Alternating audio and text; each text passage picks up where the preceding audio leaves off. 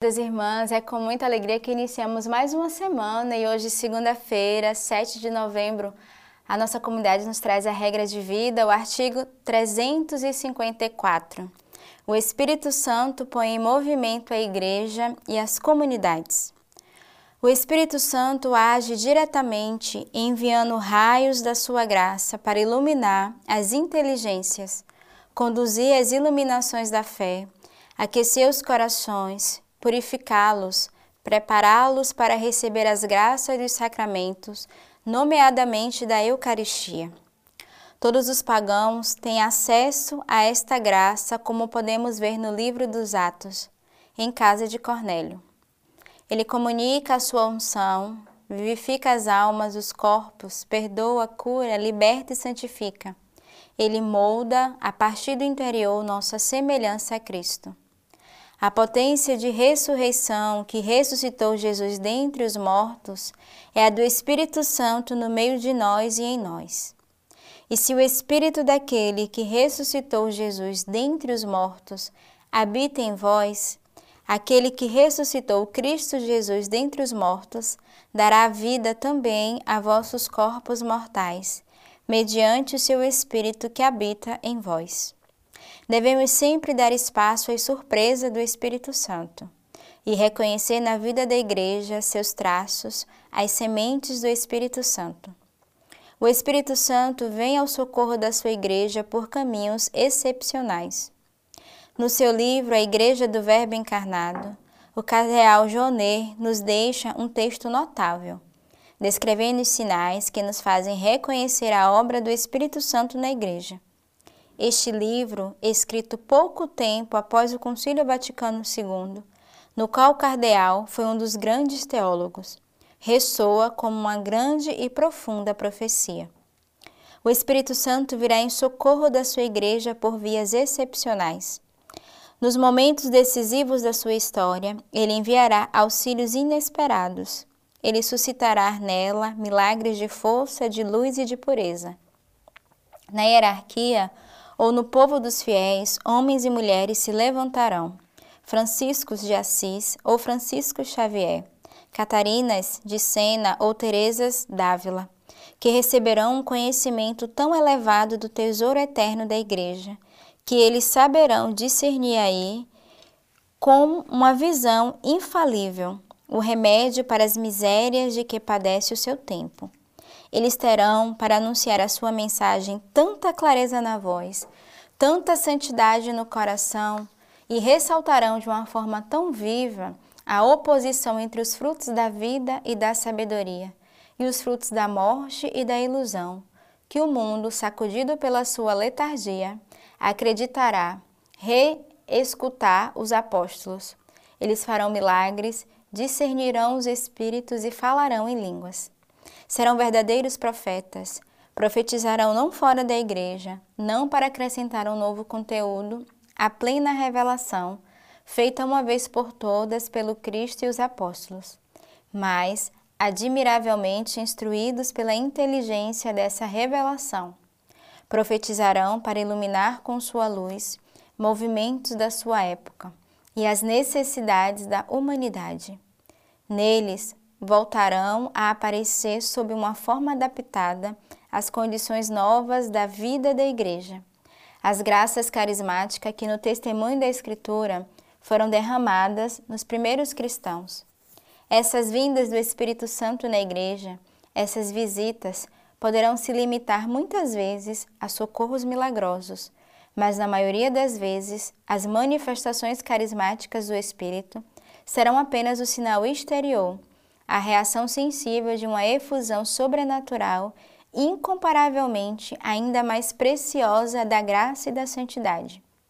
Neumann tinha razão quando, buscando algum princípio que pudesse iluminar a história da Igreja, pensava que, a exemplo do que foi produzido no primeiro Pentecostes, os tempos dos milagres correspondem a tempos de santidade. As iniciativas do Espírito Santo para suscitar na sua igreja missões excepcionais, poderão entrar em conflito com os poderes hierárquicos?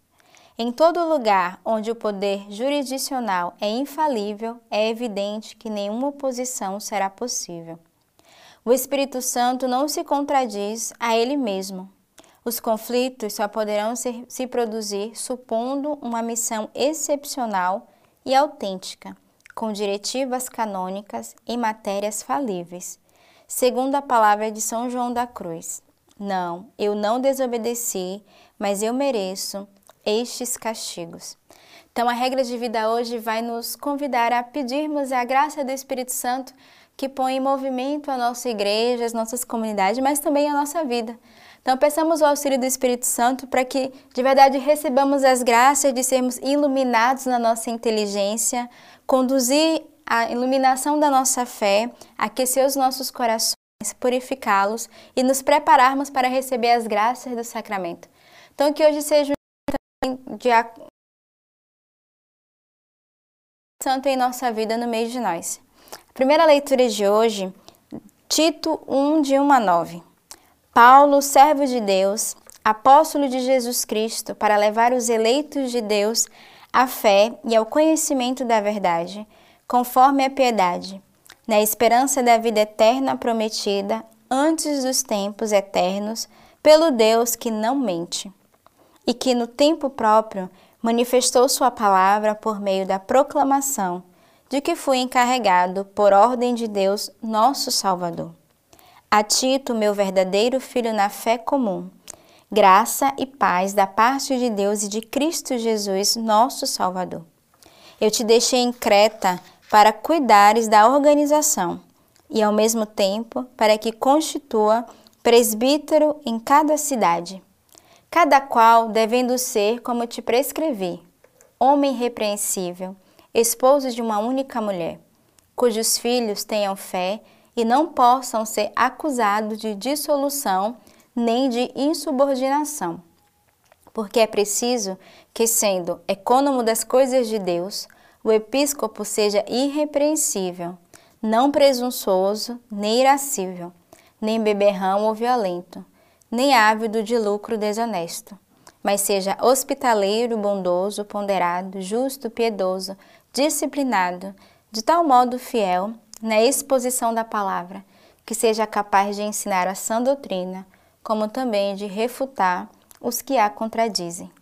Nós vemos nessa primeira leitura que São Paulo traz ao coração o seu filho Tito, que ele nos apresenta hoje, que vai confiar a ele a administração, o encargo da igreja, e ele, como ecônomo, São Paulo vai justamente nos dar Tito como exemplo daquilo que nós não devemos fazer e exercer, mas também a lista das graças que devemos ser como bons servos de Deus, que servem a nossa igreja, que servem a nossa comunidade. E ele vai elencar uma lista de situações ao qual não convém a um servo de Deus. Não devemos ser presunçosos, irascíveis, beberrão, violento, mas ele vai nos dar graças precisas para um bom cristão, um bom servo de Deus. Devemos ser hospitaleiros, bondosos, paciente, ponderado, justo, piedoso, disciplinado e, sobretudo, ensinar a sã doutrina, dar o gosto da palavra de Deus, dar o gosto da nossa igreja a todos aqueles que estão à nossa volta. O salmo de hoje, que é o Salmo 23. Do Senhor é a terra e o que nela existe, o mundo e seus habitantes. Ele próprio fundou-a sobre os mares e firmou-a sobre os rios. Quem pode subir a montanha do Senhor? Quem pode ficar de pé no seu lugar santo? Quem tem mãos inocentes e coração puro, e não se entrega à falsidade, nem faz juramento para enganar. Ele obterá do Senhor a bênção, e do seu Deus Salvador a justiça. Esta é a geração dos que o procuram, dos que buscam tua face, ó Deus de Jacó. Salmista vai falar do grande poder de Deus e daqueles que são abençoados, aqueles que, serve, que seguem o Senhor, que o servem e que têm a oportunidade de estar na tua casa, de estar nos vossos átrios. Ele vai falar da eleição de, daqueles que se aproximam de Deus e que recebem graças por justamente estar diante do Senhor e podermos buscá-lo diariamente. O Evangelho de hoje, Lucas 17, de 1 a 6. Depois disse, depois disse a seus discípulos: É inevitável que haja escândalos, mas ai daqueles que os causar. Melhor lhe fora ser lançado ao mar com uma pedra de moinho enfiada no pescoço do que escandalizar um só destes pequeninos. Acautelai-vos, se teu irmão pecar, repreende-o, e se ele se arrepender, perdoa-lhe.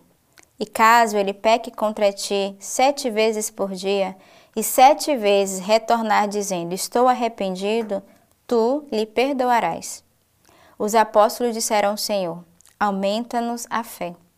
O Senhor respondeu: Se tivesses fé como um grão de mostarda, direis a esta amoeira: Arranca-te e replanta-te no mar, e ela vos obedeceria.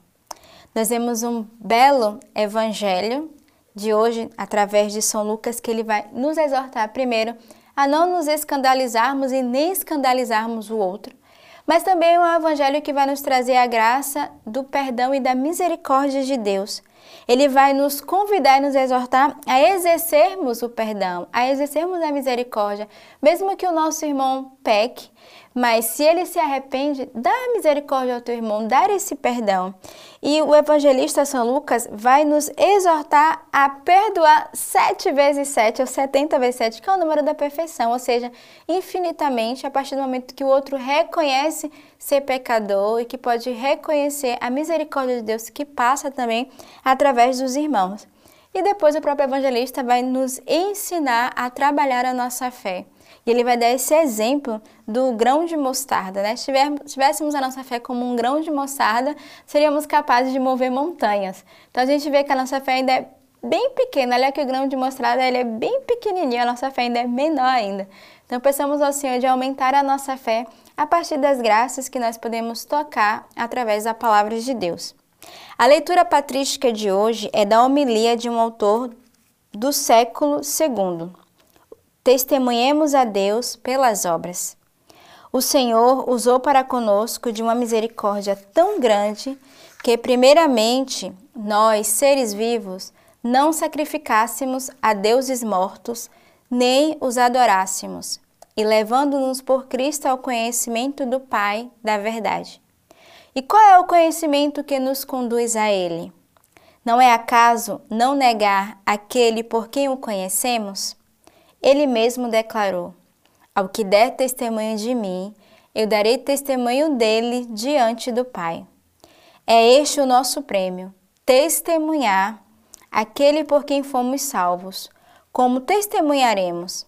Fazendo o que diz, sem desprezar seus mandamentos, honrando-nos não com os nossos lábios, mas de todo o coração e inteligência. Pois Isaías disse: este povo me honra com os lábios, seu coração, porém, está longe de mim. Portanto, não nos contentemos em chamá-lo de Senhor. Isso não nos salvará. São sua as palavras. Não é quem me diz Senhor, Senhor se salvará, mas quem pratica a justiça. Por isso, irmãos, demos testemunho pelas obras. Amemos mutualmente não cometamos adultério, não nos difamemos uns aos outros, nem nos invejemos, mas vivamos na continência, na misericórdia, na bondade, e sejamos movidos pela mútua compaixão, não pela cobiça. Confessemo-los por estas obras, não pelas contrárias. Não temos de temer os homens, mas a Deus porque o Senhor disse aos que assim procediam: Se estiveres comigo, reunidos em meu seio, e não cumprirdes meus mandamentos, eu vos repelirei e direi: Afastai-vos de mim, não sei de onde sois, operários da iniquidade. Que o Senhor nos abençoe e nos dê uma grande graça nesse início de semana e abençoe o nosso dia. Ele que é Pai, Filho e Espírito Santo.